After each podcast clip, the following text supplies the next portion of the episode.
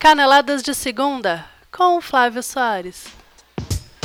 O Corinthians deixou mais um candidato ao título para trás, e a pergunta que fica é: o Campeonato Brasileiro já acabou?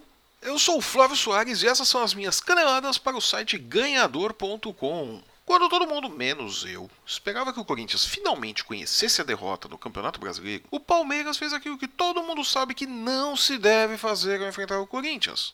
Foi para cima. E mesmo tendo mais posse de bola e volume de jogo, até entrar em desespero e colocar o Mina como centroavante, tá como ele fez ali no jogo contra o Inter pela Copa do Brasil, né? Deu certo uma vez, não deu certo duas. O Palmeiras não conseguiu furar o bloqueio defensivo do Corinthians, que em apenas dois lances, é, é isso mesmo, foram dois lances, dois chutes a gol. E um desses chutes foi uma cobrança de pênalti ok? É, vamos lá, isso mesmo. Foram apenas dois lances o Corinthians definiu o jogo.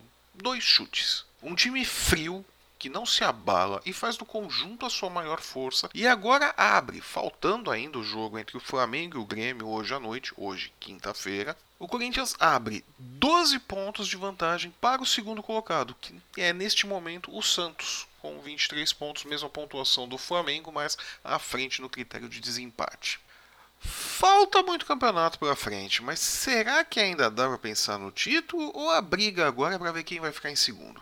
Na minha opinião, do Cruzeiro para baixo, o sonho do título já acabou. Já são 15 pontos de diferença entre Cruzeiro e Corinthians, e abaixo do Cruzeiro a diferença só vai aumentando. Né? 16 para Palmeiras e por aí vai. Esses daí são os clubes que vão lutar pelo G6 ou, quando muito, pelo G4. Mas pelo título não vai rolar. Acho muito pouco provável. Santos, Flamengo e Grêmio estão na briga, mas não dependem apenas de si. E é aí que está o problema. Para serem campeões, esses times não só precisam de uma boa sequência de vitórias, como também precisam que o time que chegou invicto até a 13ª rodada e que não perde há 27 jogos sofra uma queda bruta de rendimento. Algo que não parece muito provável. A menos que venham aí chineses e europeus e façam a festa no elenco do Corinthians, levem o time inteiro, né? Coisa que não parece provável.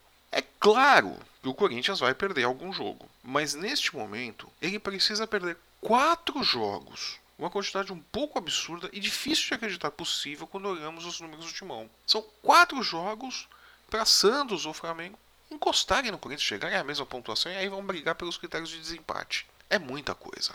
Provavelmente, sem três titulares, Guilherme Agana e Rodriguinho é certeza que estão suspensos, tomaram o terceiro cartão amarelo no jogo contra o Palmeiras e não vão jogar. E talvez o Pablo, que saiu contundido na metade do segundo tempo do jogo contra o Palmeiras ali na quarta-feira. Né? Se confirmar essas três baixas, são grandes as chances do Corinthians tropeçar na próxima rodada, na 14 quarta rodada. Mas o problema é a tal sorte de campeão?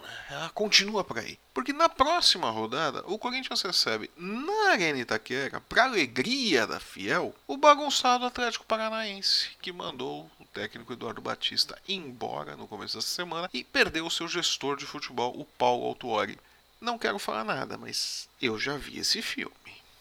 E na primeira noite da 13ª rodada do Campeonato Brasileiro, uma noite, aliás, onde nenhum mandante venceu, os resultados foram Atlético Mineiro 0 e Santos 1. Ponte Preta 0, Bahia 3. Fluminense 0, Botafogo 1. Palmeiras 0, Corinthians 2. Atlético Paranaense 0, Cruzeiro 2. Vitória 1, Vasco da Gama 4.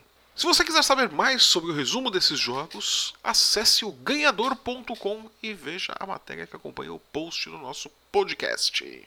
E estas foram as minhas caneladas para o ganhador.com. Se você gostou do programa, deixe o seu joinha. Se não gostou, deixe o seu comentário. Aproveite para nos seguir em nossos perfis nas redes sensuais, no Facebook, Instagram e Twitter. Assine o nosso feed e o nosso canal no YouTube e não perca nenhum programa. Eu volto na próxima segunda-feira com o resumo da 14ª rodada do Brasileirão. Até lá!